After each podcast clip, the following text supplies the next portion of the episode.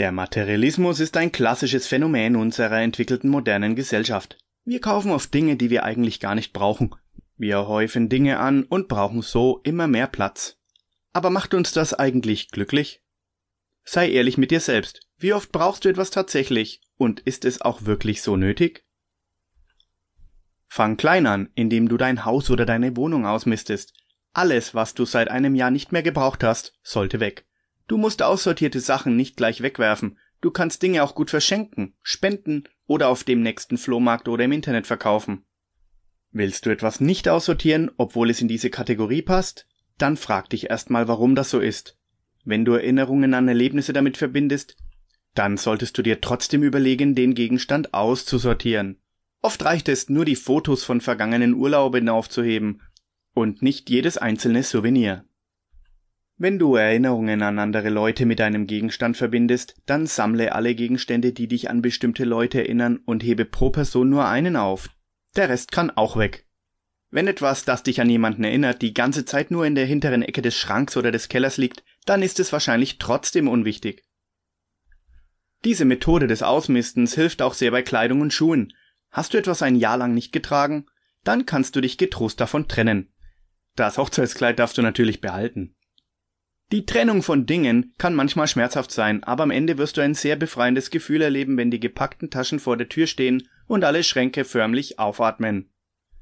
Der nächste Schritt weg vom Materialismus ist die Reduzierung des Konsums. Das kann auch nicht immer leicht sein. Shoppen ist doch etwas Schönes, vor allem wenn man dabei Rabattware ergattert. Also geh im Laden genauso vor wie beim Ausmisten daheim. Frag dich, ob du diesen Gegenstand tatsächlich benötigen wirst oder ob er nur ein weiterer unter vielen sein wird.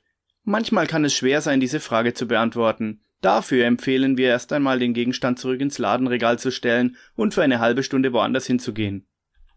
Dadurch gewinnst du Abstand und kannst dir klare Gedanken darüber machen, ob du den kaufen und tätigen willst oder nicht. Du wirst merken, dass du oft nicht mehr zurückgehst. Gratulation, damit hast du den nächsten unnötigen Kauf vermieden und deinen Geldbeutel geschont. Versuche unter deinen Verhältnissen zu leben und wesentlich weniger Geld auszugeben, als du könntest. Du wirst feststellen, dass du eigentlich gar nicht so viel benötigst. Wenn du die Regel vereinfachen willst, kannst du dich schlicht daran halten, dass für jeden gekauften Gegenstand ein anderer aus dem Haus verschwinden muss. So vergrößerst du deinen Besitz nicht, sondern wechselst ihn nur aus.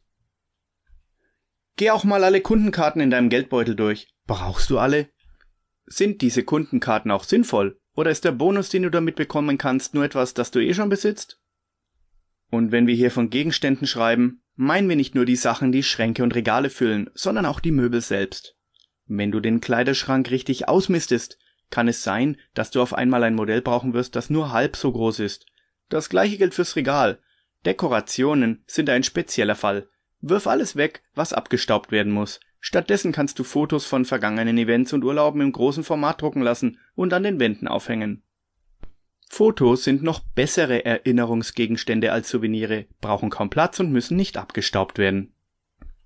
Es gibt trotzdem viele Dinge, die man tatsächlich braucht.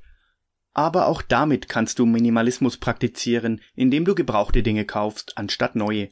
Oft kannst du damit Geld sparen und erhältst gut erhaltene Gegenstände zu Schnäppchenpreisen. Das schont nicht nur den Geldbeutel, sondern auch die Umwelt. Es ist viel umweltschädlicher, die Produktion von Dingen zu unterstützen, statt nur ihren Gebrauch.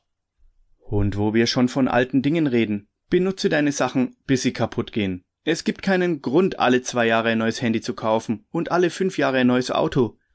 Wenn du deinen Besitz gut behandelst, wirst du absolut keinen Grund haben, ständig Dinge zu ersetzen. Vom Kauf gebrauchter Dinge geht es aber noch einen Schritt weiter, zum Leihen und Mieten. Wenn du in der Stadt lebst, kann es sein, dass es günstiger wäre, das Auto zu verkaufen und dich stattdessen beim örtlichen Carsharing anzumelden. Vergiss auch nicht klassische Leihangebote wie die Bücherei. Wer keine Leseratte ist, kann hier trotzdem Filme, Zeitungen, Magazine und CDs in Hülle und Fülle finden. Und das Ganze für einen spottbilligen Jahresbeitrag. Du kannst auch etwas kaufen, das dein Leben schließlich minimalistischer machen wird. Ja, in diesem Fall raten wir sogar zum Kauf. Ein einfaches Beispiel ist Wasser. Anstatt das Wasser im Supermarkt zu kaufen, kannst du getrost auch Leitungswasser trinken.